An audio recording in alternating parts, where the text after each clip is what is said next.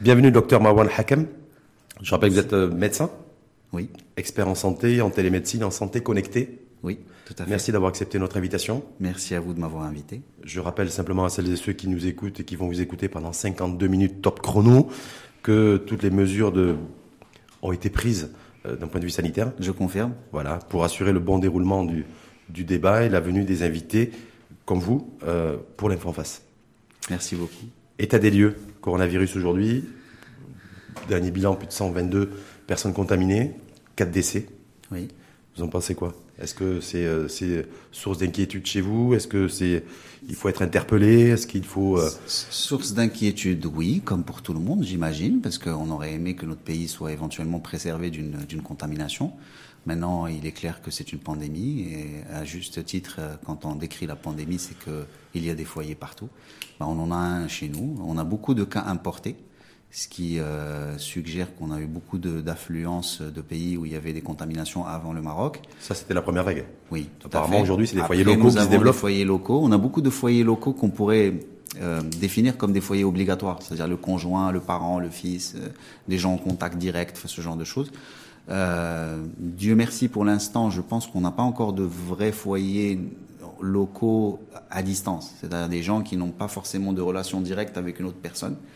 Euh, ce qui fait qu'aujourd'hui, le ministère se tâte encore pour déclarer le, le passage en stade 2.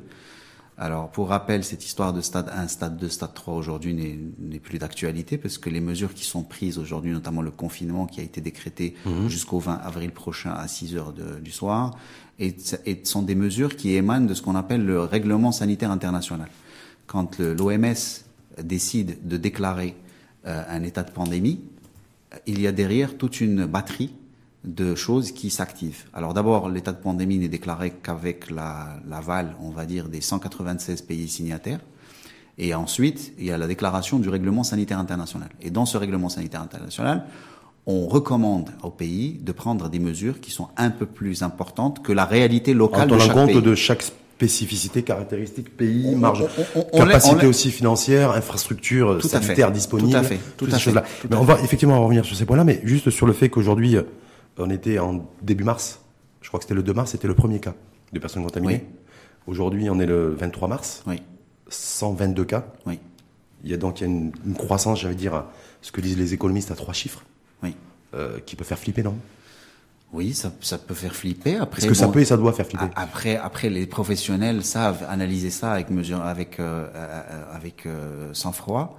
Euh, Aujourd'hui, euh, si on reporte tout cela au nombre de cas décédés, on est encore sur des choses qui sont quand même assez bien contrôlées par les instances sanitaires, qui font du bon travail depuis le démarrage et qu'on remercie infiniment de tout ce qu'ils font.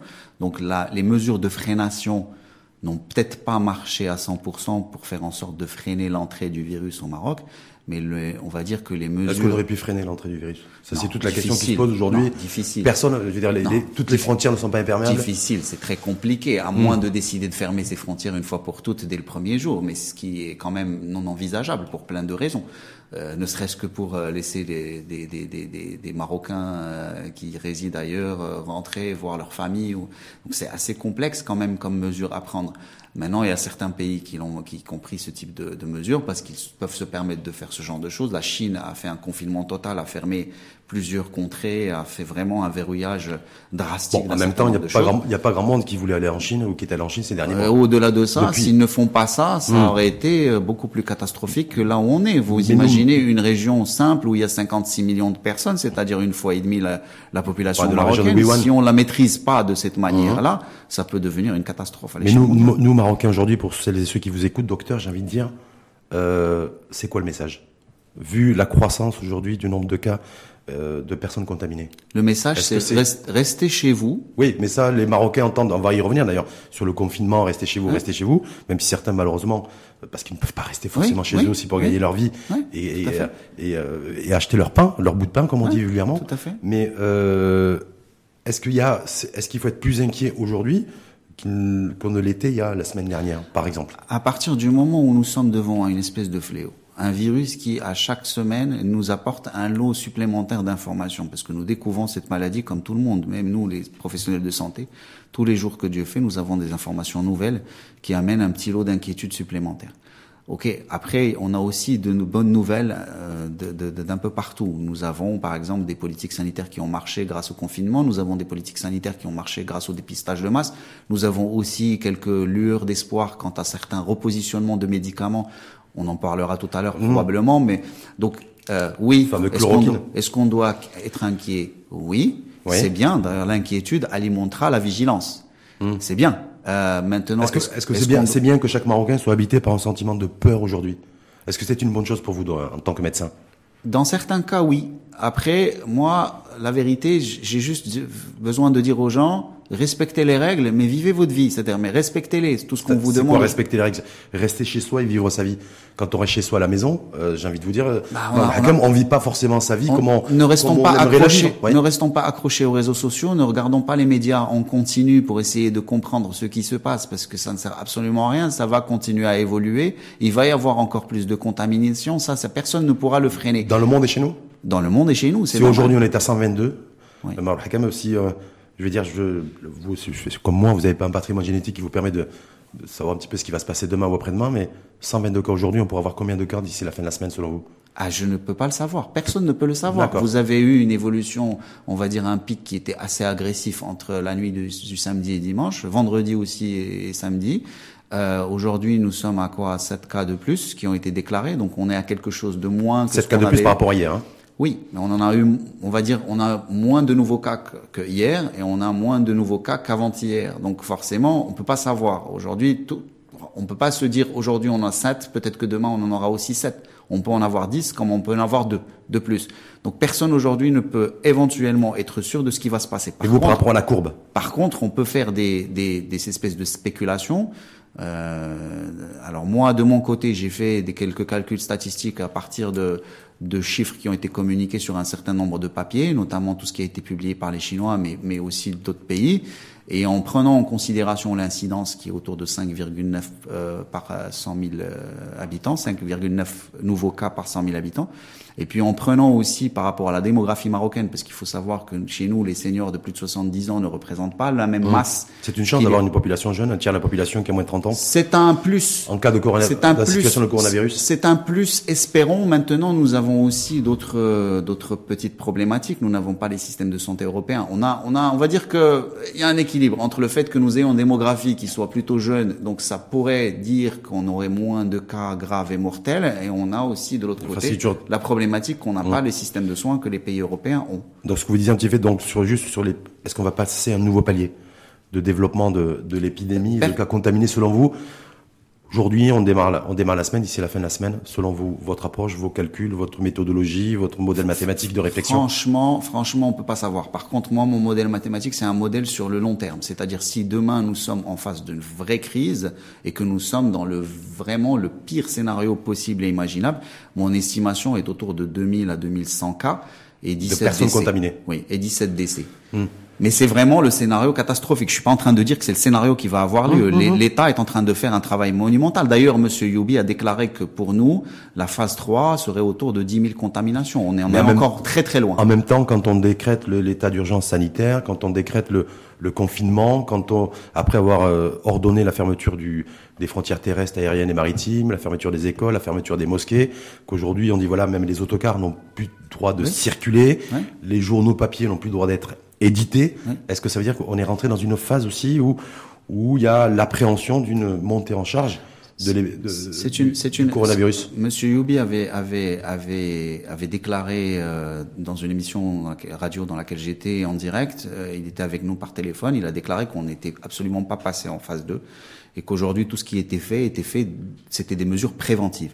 C'est-à-dire qu'aujourd'hui tout ce qu'on fait, c'est effectivement pour confiner au maximum possible le virus, comme on confine les gens. Donc l'idée. Et quand on confine, est-ce qu'on est toujours dans la prévention? Oui, on est encore dans le préventif. On est, toujours dans le préventif. On est, on est dans la, le préventif même très excessif et tant mieux.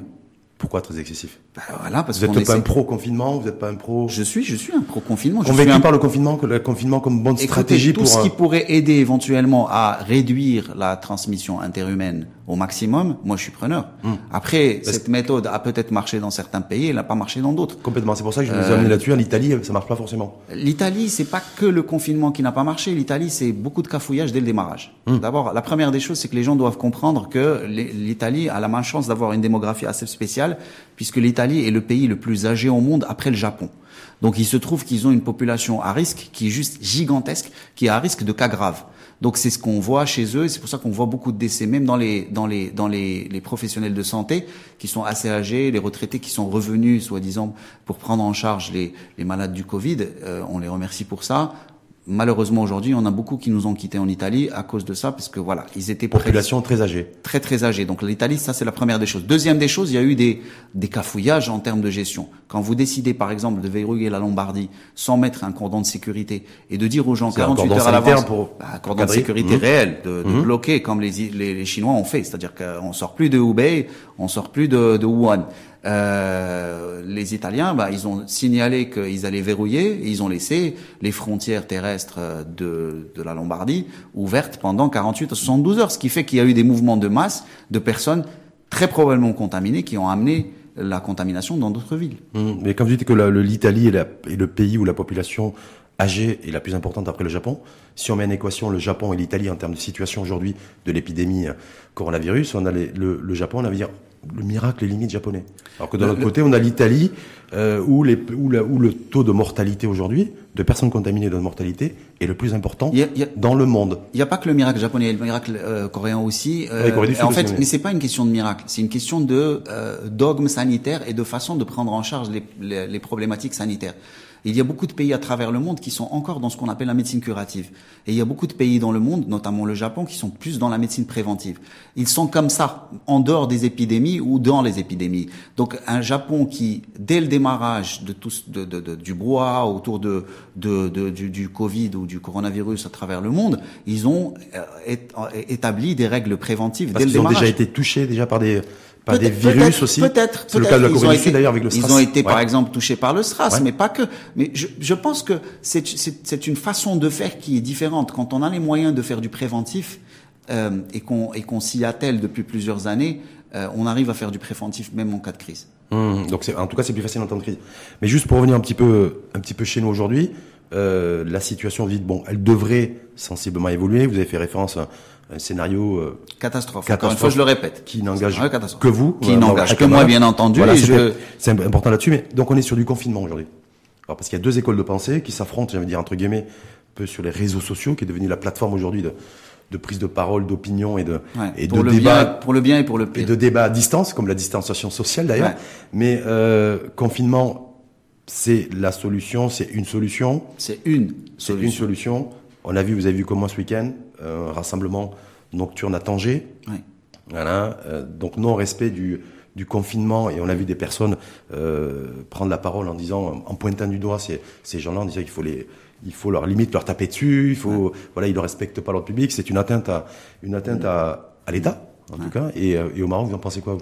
Je pense, vous savez, tout à l'heure, vous m'avez dit, est-ce que vous êtes inquiet Est-ce que les gens, en- en- c'est normal qu'ils aient peur? Vous savez, les- la peur, en général, développe des mécanismes qui sont des fois bestiales. Et, euh, et ça peut être, bestial, c'est animal. c'est, ça peut être bon et ça peut être, oui, c'est des mécanismes de survie qui se mettent en place et des fois ça peut être bon comme ça peut ne pas l'être.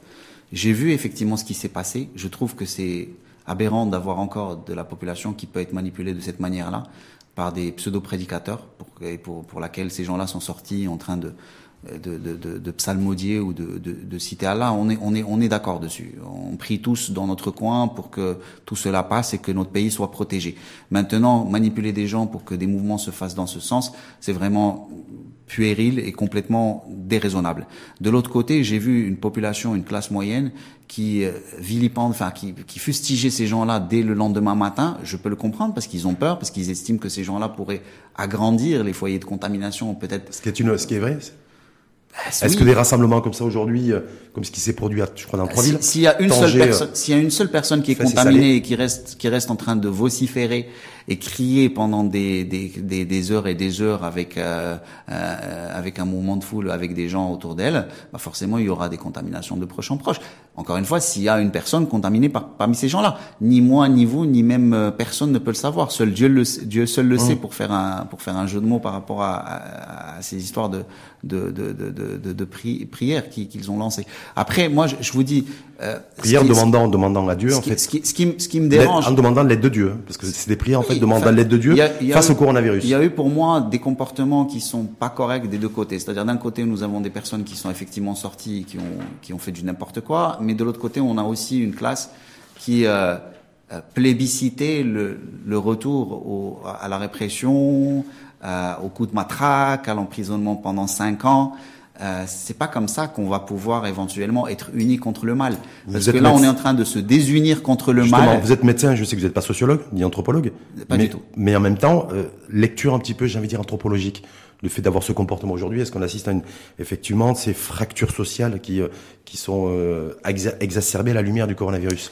Entre, des, entre population masse, entre population aussi, euh, un petit peu on a dit ouais ces islamistes entre guillemets, c'est les islamistes voilà, certains progressistes voilà, planqués un peu chez eux, ouais. en ayant euh, le frigo bien rempli devant Netflix, et qui voilà, qui pointent du doigt. C'est ça. Moi, je disais, je disais, moi, je, ce que je ne comprends pas, c'est ce jugement par le prisme de l'œil de bœuf de l'appartement protecteur et bien garni. L'œil de bœuf. L'œil, l'œil de bœuf, enfin, le, le petit œil, oui, le petit trou par lequel on arrive, on voit ce qui, qui a toqué à la porte. Et en fait, j'ai l'impression que les gens de cette espèce sont en train de regarder par ce, cet œil de bœuf est en train de, de, de, de, placer des jugements sans comprendre, sans porter les chaussures de ces gens-là qui sont sortis.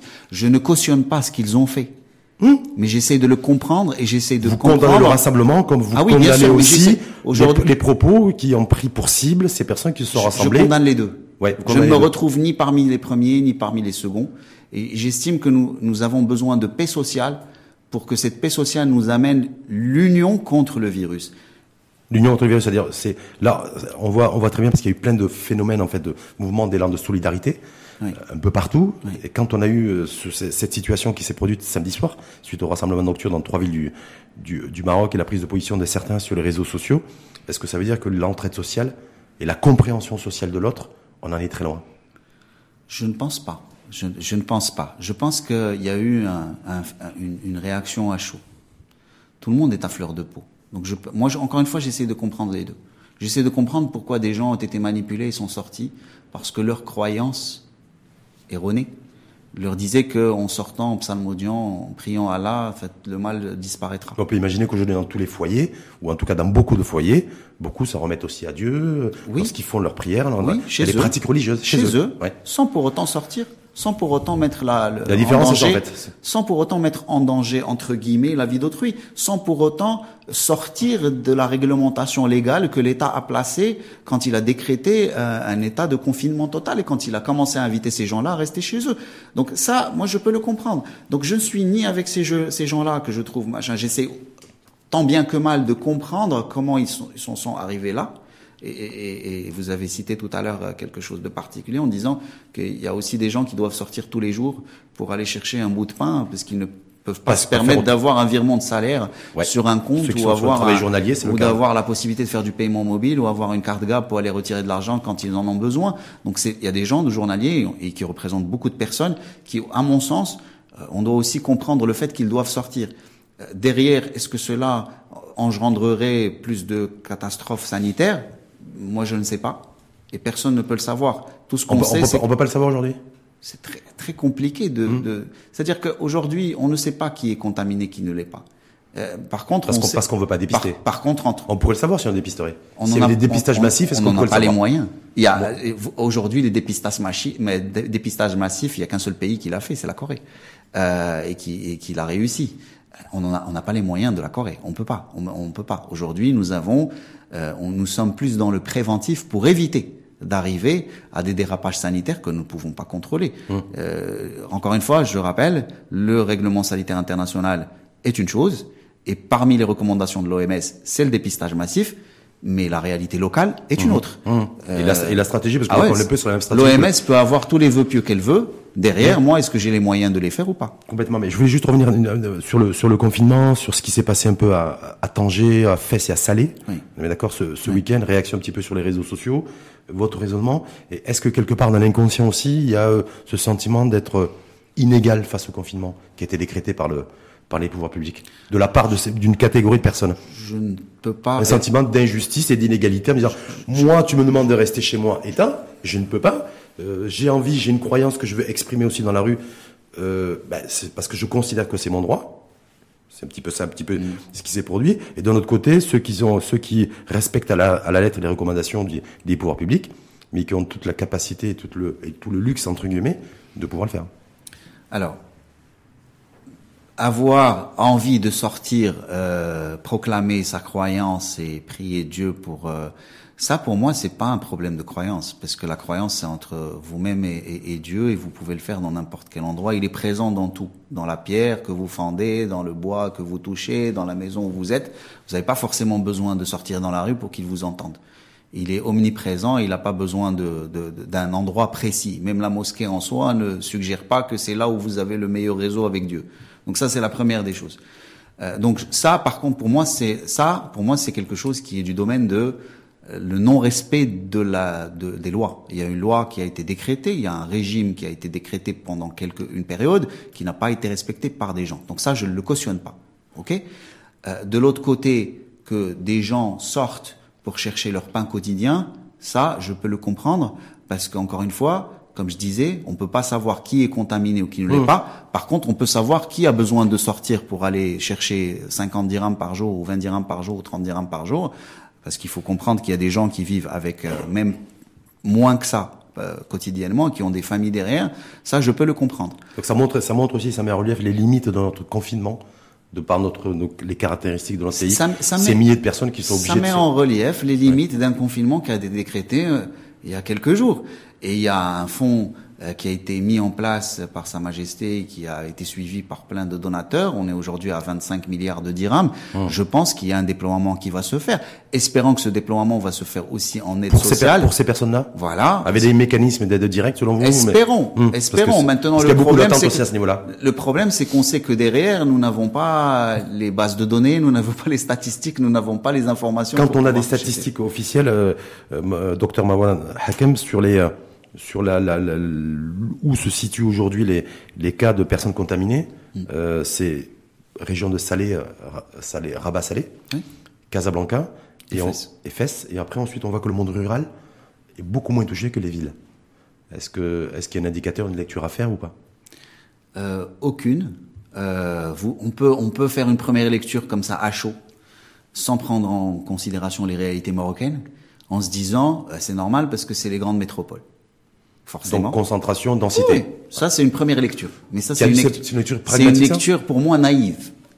C'est une lecture naïve parce que euh, la problématique en fait de l'accès aux soins dans les régions rurales ne date pas de l'arrivée du Covid. C'est quelque chose qui date depuis 50 ans. On n'a pas réglé ce problème pas là, on n'arrive pas à le régler. Il y a beaucoup d'initiatives. Moi-même, qui suis un expert en télémédecine, on a fait des déploiements à l'échelle nationale de plein d'outils de, télémédecine pour permettre à quelques zones rurales d'avoir accès. Mais ce n'est pas la panacée, ça ne règle pas le problème. Moi, je me dirais, ok, oui, ça peut être en rapport avec le fait que ce soit des métropoles, mais je garderai toujours à l'esprit l'idée que le rural a peut-être pas accès à un système de soins qui lui permet d'être pris en charge et peut-être d'être dépisté. Je ne sais pas. Aujourd'hui, ce virus ne fait aucune différenciation entre le rural ou l'urbain, le riche ou le pauvre. C'est un virus qui est, euh, on va dire, euh, euh, excusez le terme, cosmopolite, et qui va aller atteindre tout le monde. Donc pour moi, le rural n'étant pas touché, ça ne veut pas dire grand-chose. Quand on voit, vous avez vu certainement comme moi hier toute la journée, des, des personnes prendre des autocars, des bus, parce qu'il y avait une date limite, Oui. en fait.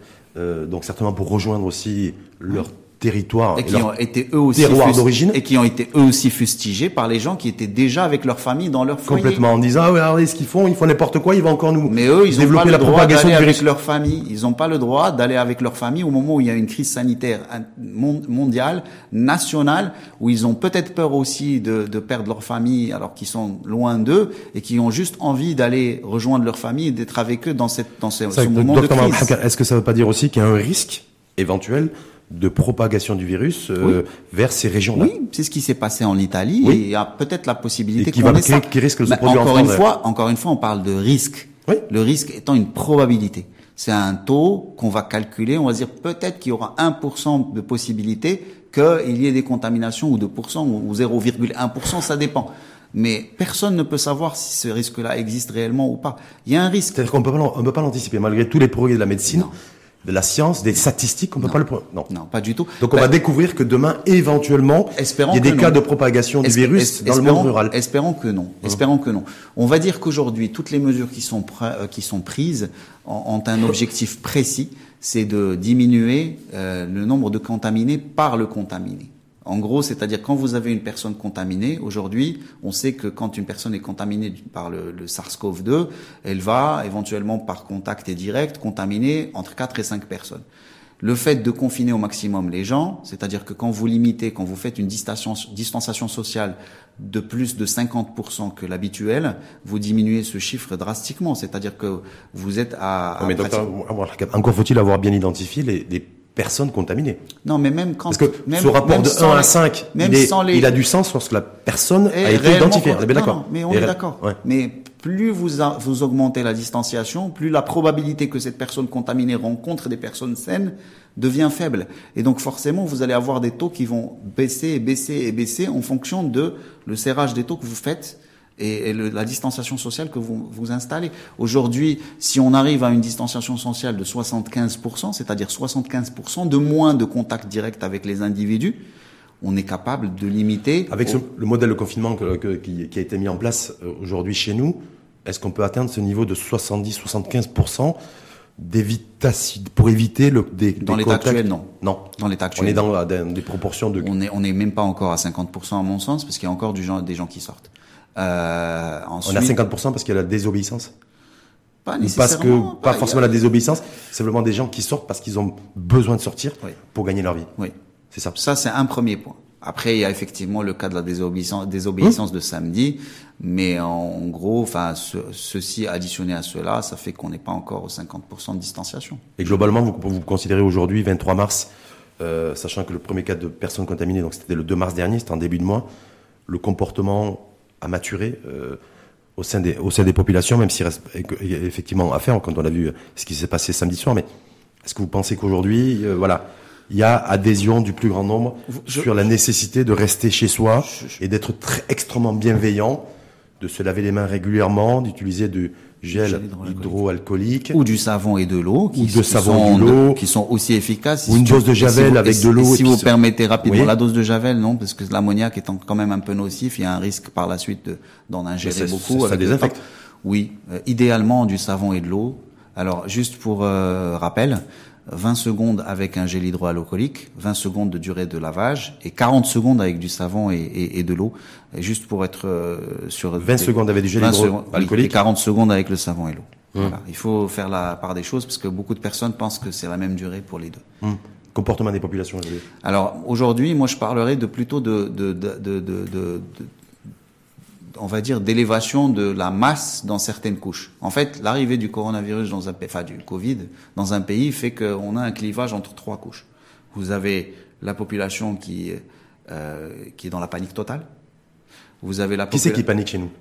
Le plus Est-ce que ce sont les masses, les quartiers populaires? Je ne pense Est-ce que c'est la classe intermédiaire? Je ne pense pas. les quartiers populaires, à mon sens, il doit y avoir des personnes dedans qui, qui doivent paniquer. Euh, qui ont un minimum, on va dire, d'éducation qui leur permet de voir les chiffres et peut-être de paniquer en, regardant les chiffres mhm. euh, et peut-être même de cauchemarder. Mais euh, le plus gros n'a pas n'a pas la, comment dire le, confort de, de, paniquer comme paniquerait quelqu'un qui est dans un milieu plutôt aisé, qui a tout ce qu'il faut pour pouvoir se barricader chez soi. Donc je vous disais, vous avez une population qui panique Vous avez une population qui ne panique absolument pas et qui continue à croire que c'est n'importe quoi et que ça va pas l'atteindre et que c'est euh, que de toutes les manières, on est déjà passé par des choses euh, auparavant et que c'est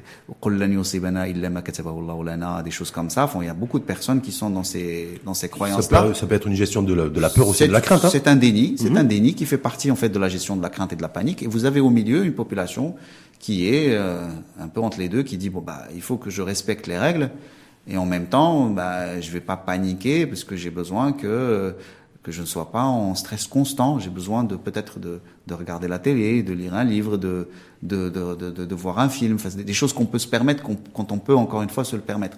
Alors, ce que je peux dire, c'est que depuis le démarrage de la crise au Maroc, il y a eu un passage important vers la couche moyenne qui aujourd'hui devient de plus en plus importante. C'est-à-dire les gens prennent conscience que le virus est là, prennent conscience que la maladie est là, prennent conscience qu'elle est mortelle prennent conscience qu'elle ne rate personne, qu'elle peut contaminer qui que ce soit à n'importe quel moment, dans n'importe quel endroit. Et, et ça, c'est bien. Plus on va aller dans la sensibilisation, plus on pourra éventuellement recruter de nouvelles personnes dans cette couche médiane, et ça ne pourra qu'être salutaire pour tout le monde. Il ne mmh. faut pas qu'on panique. Et il faut pas aussi qu'on voilà la panique totale ça ne sert absolument à rien. C'est que personne, personne on doit tenir 30 jours euh, Rachid. Oui, on doit tenir 30 jours. jusqu'au 20 avril. On doit tenir 30 jours. cette échéance vous du 20 avril? Alors parce que est-ce qu'elle repose sur il, des il y avait l'idée de la quinzaine, il y avait l'idée de la quinzaine, mais bon, il y a des glissements. Euh, après, il y a des études qui ont démontré que le, le, le, le SARS-CoV-2 pouvait rester dans le corps même après disparition des symptômes jusqu'à 20 jours. 20, Ce qui veut dire qu'aujourd'hui, on est autour de 20-20 jours de vie du virus dans le corps, dans un corps humain. On est, voilà, c'est pour ça qu'on est plutôt sur des plages qui sont de l'ordre de un mois. C'est-à-dire, docteur Mawal Hakam, c'est-à-dire qu'au-delà des personnes contaminées aujourd'hui, comptabilisé. Et je rappelle aussi qu'il y a quatre décès, parce que c'est important aussi de le, de le rappeler. La date d'échéance du 20 avril, qui a été donnée pour le confinement, quasi généralisé, quasi total, est logique, parce qu'il obéit en fait au fait que le nombre de personnes qui, le, qui seraient contaminées, mais non identifiées aujourd'hui, le virus pourrait euh, disparaître. C'est ça? L'idée, c'est que toute personne porteuse, l'incubation, ouais. toute personne porteuse, si au-delà de la période d'incubation, il n'y a pas de symptômes, donc forcément, on peut croire qu'elle est guérie. Donc c'est pour ça que c'est l'état actuel des connaissances. Hmm. Encore une fois, tout peut changer. D'où la décision de, de, de fixer l'échéance du 20 très avril probablement. selon ces, selon ces données-là. Je n'étais pas dans le secret des dieux, mais très probablement parce que c'est logique. On a à peu près 20 jours, donc 30 jours, c'est un peu les 20 jours avec une marge de sécurité. Ça veut dire, docteur Mawal Hakam, que les beaux jours pourraient, on pourrait commencer à voir la, un petit peu la lumière et le soleil d'ici la fin du mois d'avril? Possible. Max. Possible. Voir il y a aussi, il y a aussi des, des signaux positifs. Nous avons aujourd'hui euh, des certains repositionnements de médicaments qui sont en train d'être faits, qui, ont donné des résultats intéressants. Ouais. Euh, espérons que tout cela. Nivaquine, planquenil, c'est ça? C'est tout ce qui se passe aujourd'hui. Enfin, chloroquine pour ne pas citer des marques. Ouais. Euh, non, mais je pense qu'on peut citer les marques parce qu'on a besoin de savoir d'avoir. On nous dit aujourd'hui, il faut arrêter de tergiverser. Voilà, c'est tout le débat au niveau de la communauté de chercheurs, des chercheurs à travers le monde. Ça, c'est Didier Raoul qui dit qu'il faut pas, qu'il faut arrêter de tergiverser. Agissons et arrêtons de tergiverser. Moi, pour moi, c'est un éminent scientifique qui s'est comporté comme un enfant gâté, euh, qui s'est un peu fourvoyé dans la vantardise en, en annonçant qu'il avait déjà trouvé le traitement alors qu'il était à peine dans des tests in vivo euh, in vitro plutôt, c'est-à-dire mhm. qu'il n'a commencé les tests in vivo que plus tard sur vingtaine de personnes. 24 patients, ouais, ce qui en soi n'est pas concluant dans les protocoles scientifiques habituels. il faut que l'échantillonnage soit plus large. Je, pense que son comportement était un peu irréfléchi d'annoncer ça euh, sur les médias, ce qui a conduit à une espèce d'affluence massive de personnes pour aller acheter de la chloroquine dans les pharmacies. Moi, pour moi, c'est pas c'est pas correct comme comportement. Il aurait il aurait dû peut-être, à mon sens, attendre d'avoir des résultats plus probants avant d'en parler. Docteur aujourd'hui, on n'a pas, on sait très bien qu'un virus, ça va prendre entre 3 et 6 mois. Donc la mise en place d'un vaccin, je veux dire? Un peu plus. Un peu plus. Un peu Minimum, voilà. Les Chinois, il y a deux vaccins en fait. Il y a 20, il y a 20, il y a 20 projets de vaccins qui sont déjà en cours. Et on a deux qui sont très aboutis. Donc, il y a celui d'Israël, il y a celui de la Chine. Mmh, celui de la Chine, ils ont commencé les tests phase 1 euh, le 18. Euh, et théoriquement, on devrait avoir un vaccin début de l'année prochaine. Hum. Donc ça laisse, ça, je veux dire, il y a encore de la marge. Oui, oui, bien sûr. Alors que là, le traitement, euh, pas seulement la pas seulement, pas seulement la chloroquine, il y en a, il y en a plein qui ont été repositionnés. Ouais. Il y a plusieurs antiviraux aussi qui ont été repositionnés et qui ont donné des résultats assez intéressants. Donc l'idée, c'est que dans une quinzaine de jours, à mon sens, on, aura des, des chiffres un peu plus probants. C'est-à-dire des essais cliniques probants Il y en a déjà. Ouais. Ils ont déjà démarré. En Ouais. Europe, il y, a un, il y a un très gros essai clinique qui porte sur plusieurs molécules euh, Mhm. où la chloroquine a été intégrée. Tout à fait. Il y a, que- je crois, sur quatre molécules. Parce qu'il y a un Euh, gros- 5, 5, Ouais. 4 plus 4 plus la chloroquine et qui n'était pas prévu au départ. qui n'était pas prévu. Et ils l'ont intégré ensuite à- par- sur demande du ministère de la Santé français et sur Mhm. la demande des autorités sanitaires européennes. Donc ça veut dire quoi? Ça veut dire que d'ici euh, d'ici quelques jours, on devrait. une euh, quinzaine de jours, en principe, on pourrait avoir des résultats plus probants et peut-être. Alors au Maroc, déjà, juste pour information, la chloroquine a été réquisitionnée par l'État, que je trouve une public, ouais. décision hyper sage, parce que c'est que comme ça qu'on peut éviter que les gens aillent euh, se ruer dessus. Il faut savoir que tout médicament, en fait, il n'y a aucun produit au monde sans effet indésirable. Même l'eau, à dose importante, peut conduire à des choses qui sont néfastes pour le corps humain. Il y a des, il y a des gens qu'on appelle des potomanes qui boivent beaucoup d'eau et qui se retrouvent avec des problèmes euh, majeurs de santé. Donc, euh, heureusement que l'État a fait ça. Euh, L'État a aussi mis en place un protocole sur un petit échantillon de personnes. Donc, on a vu sur la- les médias que le ministre Amara était déjà sous chloroquine. Il a, il a lui-même annoncé. Mais il n'y a pas que. Il y a, je pense, trois ou quatre personnes autres qui ont été mises sous chloroquine, euh, d'après les, les informations que j'ai. Euh, et euh, donc on va et- pouvoir juger de l'efficacité. oui, je pense qu'on aura, on suite, aura encore une fois notre réalité locale Mais sur la chloroquine. Ça veut dire que les pouvoirs publics, nous, aujourd'hui, on a on a tout basé sur la chloroquine.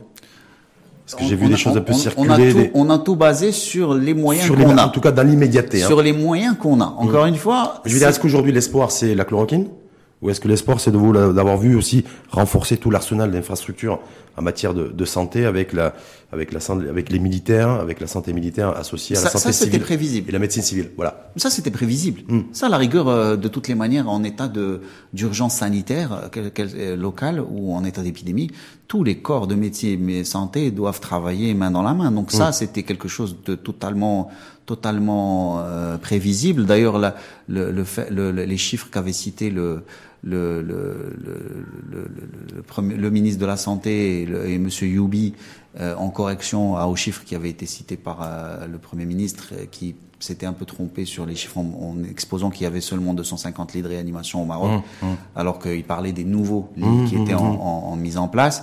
Euh, les chiffres euh, de 1600 et quelques 1600 lits de- chiffres bah, comprend, prend- comprend pratiquement tous les corps de métiers médicaux que nous avons. Mmh. Alors, pour revenir à l'histoire de la chloroquine, si on part sur la chloroquine, c'est encore une histoire de réalité locale. Nous avons la chloroquine qui est disponible. Mmh. Fort heureusement, il y a beaucoup de pays qui n'en produisent plus, hein, parce que ils n'ont plus de problème euh, euh, de, de ce genre de pathologie. Donc nous, on- Le paludisme en l'occurrence. en l'occurrence, nous, on n'est pas aussi une- un pays, on va dire, de, de, de- d'endémie pa- palustre, mais on a encore de temps en temps quelques montées de, de vagues. Alors, nous avons la chloroquine, donc on mise dessus, c'est ce qu'on a.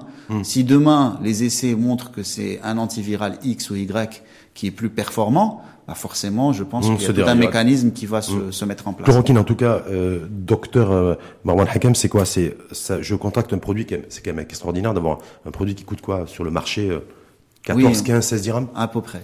Donc il pourrait sauver des vies face à un coronavirus qui a mis toutes les économies mondiales par terre. C'est hallucinant. Ah, si ça se fait de cette On est vraiment manière, on est limite dans la science-fiction là. C'est un peu ce que disait euh, Didier Raoult pour euh, rendre la chose la plus anecdotique possible. Il disait on est peut-être en face du virus le plus ridicule du monde si on arrive à le traiter comme ça. Alors, euh, il n'y a pas de virus ridicule, il n'y a pas de traitement ridicule. Il y a des Non, il y a un repositionnements. il y a un prix qui est modique. Le prix est modique. Maintenant, après, avec les dosages qui sont utilisés, bah forcément, on va pas parler de prix de pack, on va parler de prix de traitement. Aujourd'hui, l'utilisation de la chloroquine dans sa dans sa forme normale euh, est à un dosage qui est cinq fois moins que le dosage pour lequel on, on- on- qu'on va utiliser éventuellement pour pour pour le pour le problème du coronavirus.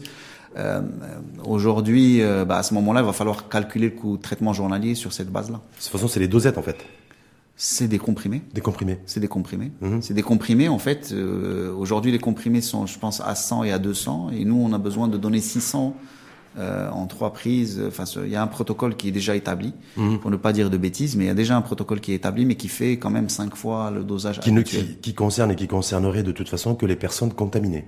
Qui ne Pas les personnes, pas les personnes qui ne sont pas contaminées. Dans un premier temps, bien entendu. C'est les personnes contaminées. Dans un premier temps, on va le donner qu'à des personnes contaminées qui on sont, qui sont consentantes. Encore une fois, Ouais. à partir du moment où c'est un produit qui va être utilisé, comme on dit dans le jargon pharmaceutique, off-label, en dehors de son AMM, Ouais. on ne peut pas l'utiliser sans le consentement du patient. Donc j'imagine que le ministre Amara ou toutes les personnes à qui on a donné le color ont signé un consentement éclairé parce que avec, la une, chloroquine, avec une décharge compte tenu qu'on maîtrise pas les effets secondaires. ah, parce que la chloroquine aujourd'hui, bien entendu, monsieur, les- la, chlor- la chloroquine n'est pas dénuée d'effets indésirables. Et elle a des effets indésirables qui sont quand même sérieux. Hein. Mais est-ce que les- problèmes cardiovasculaires, Est-ce que, les États, neurologiques. est-ce que les États ont intérêt à se couvrir, entre guillemets, en faisant signer aussi une décharge? C'est-à-dire, un, c'est la personne contaminée, c'est un acte volontaire. Mais, mais tout le débat aujourd'hui, tout le débat est sur ça. C'est-à-dire que qu'il y a beaucoup de pays qui ont peur de- Personne aujourd'hui ne remet en question le fait que Monsieur Didier Raoult dise que sur les 24 personnes, il y en a 75% chez qui la charge virale a disparu au bout de 6 jours. Ça, on le remet pas en cause. Et ça, au bout de- dans 6 jours, on peut vous dire au Maroc la même chose.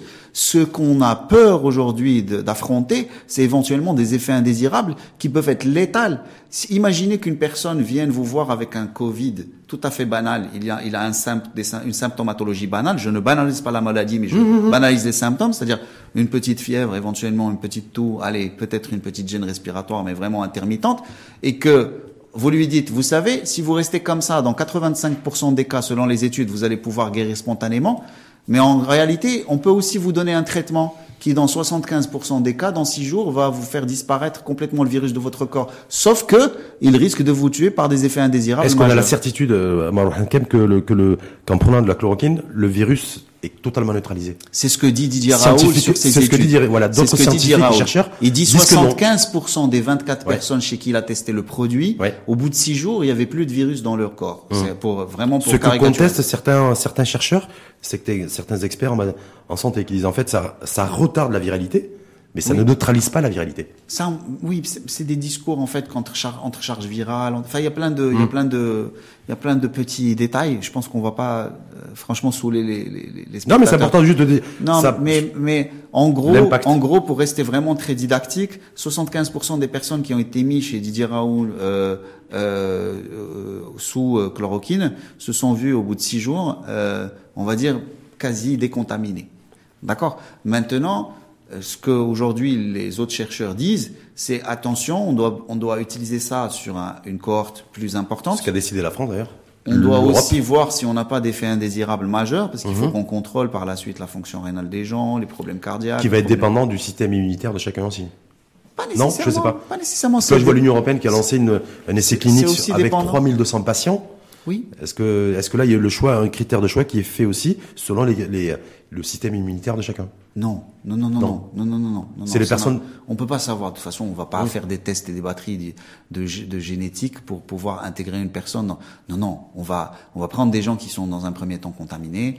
On va mettre certaines personnes sous, euh, euh, sous rien Enfin, ce qu'on appelle le placebo, et d'autres personnes, on va les mettre sous euh, un, différents médicaments qu'on a repositionnés. Et après, ensuite, on va regarder le nombre de personnes qui vont être en rémission euh, dans chaque euh, catégorie. Si derrière nous avons une supériorité par rapport au placebo, celui qui aura la supériorité la plus intéressante, c'est celui qui sera défini comme étant le traitement de première intention. Hum. C'est-à-dire que vous vous considérez en tant que, en tant que médecin marocain que ça peut, euh, c'est quelque chose qui pourrait constituer une lueur d'espoir? Oui, pour les je prochains, pense. pour les prochains De toute jours. façon- Parce qu'on a dit la courbe, la courbe doit être ascendante des personnes, des personnes contaminées dans les prochains jours, peut-être avec des risques de, de pic. Oui, espérons que non. Voilà, espérons que non, mais en tout cas des risques aussi. Il faut être pragmatique. Donc, euh, et vous l'êtes aussi en tant que médecin. Oui. Voilà, facteur de risque. Et donc aussi le facteur de, de lueur qui peut constituer aussi une lueur d'espoir, c'est euh, ce médicament, Oui. antipaludien. Mais cela, cela ne devrait pas nous faire baisser notre vigilance.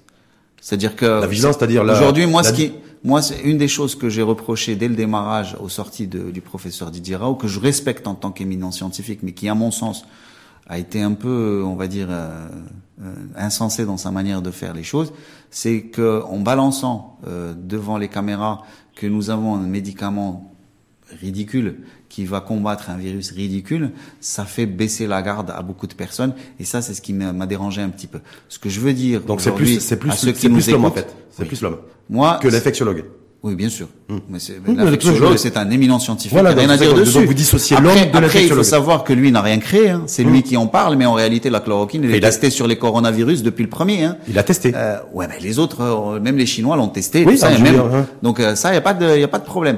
Maintenant, maintenant, euh, ce que je veux dire aux spectateurs, c'est il y a une lueur d'espoir éventuellement avec la chloroquine, mais pas que, Mhm. même avec d'autres produits.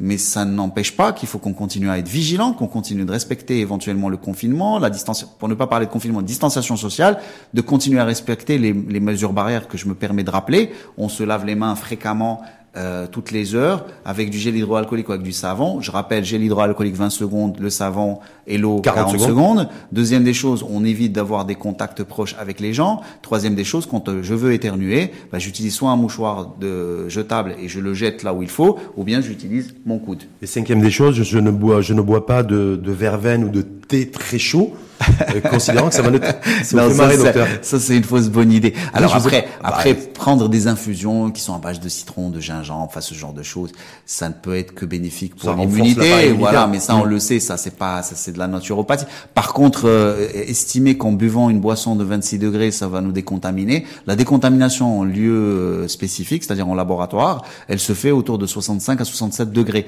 Et je conseille à personne de boire une boisson chaude à 67 Très bien degrés. Je voulais juste finir avec vous, Dawan, docteur Marwan docteur, je vais dire tout court, hein, voilà. C'est, on a parlé de Didier Raoult, infectiologue de renommée mondiale, beaucoup de chercheurs aussi, australiens, chinois, américains, Tout le monde belges. est en train de travailler sur ça, et tant mieux. J'ai pas vu de Marocains. Euh... Ils sont où les enseignants-chercheurs? Ils cherchent quoi? Là, aujourd'hui, il, y en a qui ont passé le week-end à chercher le Mqaddam pour leur remettre l'autorisation de, de circulation. J'ai trouvé ça complètement dingue.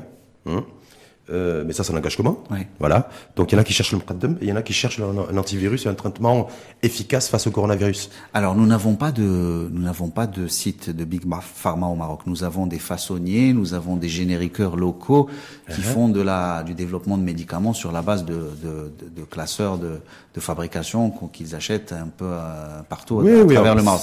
Donc nous n'avons pas aujourd'hui. Par contre, nous avons des gens qui sont en train de tester la chloroquine. Ça, je peux vous le confirmer. Oui, oui, oui. Depuis, ça, depuis, oui. Des scientifiques qui sont en train de tester la chloroquine oui. sur des patients qui sont peut-être des médecins, qui sont pharmacocliniciens, et ainsi de suite. Donc ça, c'est un premier. Deuxième euh, chose, c'est que depuis quelques jours, il y a un, un élan de d'appel à, à, à, volontariat sur les réseaux sociaux, mais aussi sur des sur des applications spécifiques euh, pour euh, constituer des groupes qui sont en train de développer un des masques de protection, des ventilateurs artificiels euh, fabrication locale. Oui. Il y a des choses qui se font. C'est-à-dire que nous avons des gens, des ingénieurs, des techniciens, des, des, scientifiques qui sont en train de travailler ensemble sur des solutions pour notre pays, mais qui sont en, en rapport avec la réalité locale, en fonction des moyens que nous avons. Ça, je ne le conteste derrière, pas. Derrière, si vous attendez, si, si les gens s'attendent à ce qu'on ait de la recherche vaccinale au Maroc, nous n'en avons pas les moyens et nous n'avons rien fait pendant les 50 dernières années pour en avoir les moyens. Hum. Donc ça veut dire que de, donc, du coup, les véritables enseignants-chercheurs en capacité aux côtés de Didier Raoult et d'autres chercheurs américains, comme je disais, chinois ou, ou, ou, ou belges ou français, euh, on n'a pas. Je ne pense pas. On n'a pas. Je ne pense pas. On n'a pas. Je ne pense pas. On n'a pas. Je, et pourtant, on a une industrie pharmaceutique. euh, Tous les grands labos et toutes les marques sont là. Il y a les, les multinationales. On a, on a, des laboratoires pharmaceutiques maroco-marocains. C'est des points de fabrication et des, c'est des voilà. points de fabrication et des points de vente. Mais ça veut dire quoi, pas... dans le Marwan Hakam Est-ce que ça veut dire aussi que dans le nouveau modèle, vous êtes dans la télémédecine faut, et la santé collectée, c'est là où je vais vous amener. Mais ça, c'est quelque chose qui est ouais. que moi j'ai toujours déclaré devant les médias bien avant qu'il n'y ait discussion sur le nouveau modèle. J'ai toujours dit, mais on peut pas se permettre d'avoir sur par exemple la santé 18 milliards de dirhams euh, après plusieurs évolutions et tergiversations du budget de l'État. De budget de l'État, je ne parle pas de la dépense totale de santé qui a pour environ 60 milliards de dirhams, mmh. mais les 18 milliards de dirhams, bah 80% partent dans les ressources humaines. Après, il vous reste quelque chose comme 3 milliards de dirhams que vous devez forcément dispatcher sur l'équipement, le matériel, les médicaments, et après, s'il vous reste quelque chose, vous allez Donc, mettre sur la recherche scientifique. Ce qu'on doit retenir entre autres aussi, euh, selon vous, euh, Marwan Hakam, c'est de, aussi de, de, mettre en place une vraie euh, logique de pensée. Ouais. Euh, sur en on en a les moyens en, en, en bloquant, en débloquant des crédits on en a, on recherche fondamentale. On en a les moyens humains. Hum. On en a les moyens. Il faut, je, donc il faut y associer je, les moyens je, financiers. Je participe à beaucoup de congrès nationaux et je rencontre des gens qui sont épatants hum. et qui sont capables de faire des choses, mais avec des trucs basiques et qui arrivent à créer des choses, qui sont malheureusement repris par des, des institutions ou des organismes internationaux et qui les récupèrent à la volée. C'est des leçons à retenir du coronavirus pour vous. Une fois qu'on sera sorti de la crise, parce qu'on va pas polémiquer là-dessus. Mais bon, je pense ouais. que je pense que le public entier a retenu deux choses de ce coronavirus, espérons juste que cette leçon perdurera parce que l'humain est, généralement quelqu'un qui oublie très vite Et encore plus, moi je vous, je vous ai dit en off et je le répète là tout de suite, j'espère que les gens ne vont pas oublier, surtout si jamais le coronavirus est traité avec un produit à 14 dirhams. Le risque c'est de minimiser par la suite l'impact de la crise par laquelle nous sommes en train de passer et de se dire bon bah c'était rien du tout. Non non non, ce n'est pas rien du tout. On a deux secteurs qu'on a délaissés pendant très longtemps et aujourd'hui nous sommes en train de voir que ces deux secteurs sont capitaux, l'éducation et la santé. Ils sont centrales au niveau de ce coronavirus? Ils sont centrales au niveau de tout. De tout De tout. En tout cas, de l'avenir d'un pays dans son ensemble, puisque de toute façon, c'est les ressorts, de, les ressorts économiques qui reposent de toute façon sur l'éducation et sur la santé, parce que être bien éduqué et puis être aussi euh, bien soigné, tout à fait. ou en tout cas en sécurité à ce niveau-là, ça permet aussi euh, tout à fait. d'élever une société, une économie. Oui. Merci à vous en tout cas. Merci. Donc dernière dernière petite chose, vous après 52 minutes de débat, vous mouillez pas plus sur les pronostics de la croissance de l'épidémie Moi, je vous ai donné mon, mes prévisions scénario catastrophe, qui est inférieure à celle qu'avait donné le ministère en scénario catastrophe. Maintenant, sur l'évolution pour arriver à ça, Personne aujourd'hui ne peut vous dire quelle sera la courbe ou comment elle sera. Mmh. Elle, n'obéit à aucune, à aucune, règle statistique possible. En tout cas, ce qui, obéit, ce qui a obéi à une règle statistique, ou en tout cas de, sur la base de, connaissances et de, de, data, comme on dit, c'est le confinement jusqu'au 20 avril prochain. Et j'espère que tout le monde pourra s'y, euh, comment dire, euh, s'y mettre, s'y mettre et qu'on évite le moins possible la transmission interhumaine. En tout cas, merci une fois de plus à vous. Merci à vous pour l'invitation. Marwan Hakam. Donc, je rappelle médecin, expert en santé, en télémédecine et en santé connectée. Je rappelle une fois de plus à la citoyen marocain qui veut de sa modeste place aider les gens. Aider les gens. Eh bien, vous l'avez fait en tout cas en, en, partie, en acceptant de venir débattre. Et vous le faites vous aussi. Merci beaucoup. Merci en tout cas à vous et on rappellera aussi les mesures de précaution, voilà, prises aussi pour la tenue de, de cette émission L'info en face. Tout à fait. Hein. Merci en tout cas à vous et à très bientôt. À très très bientôt. Au revoir.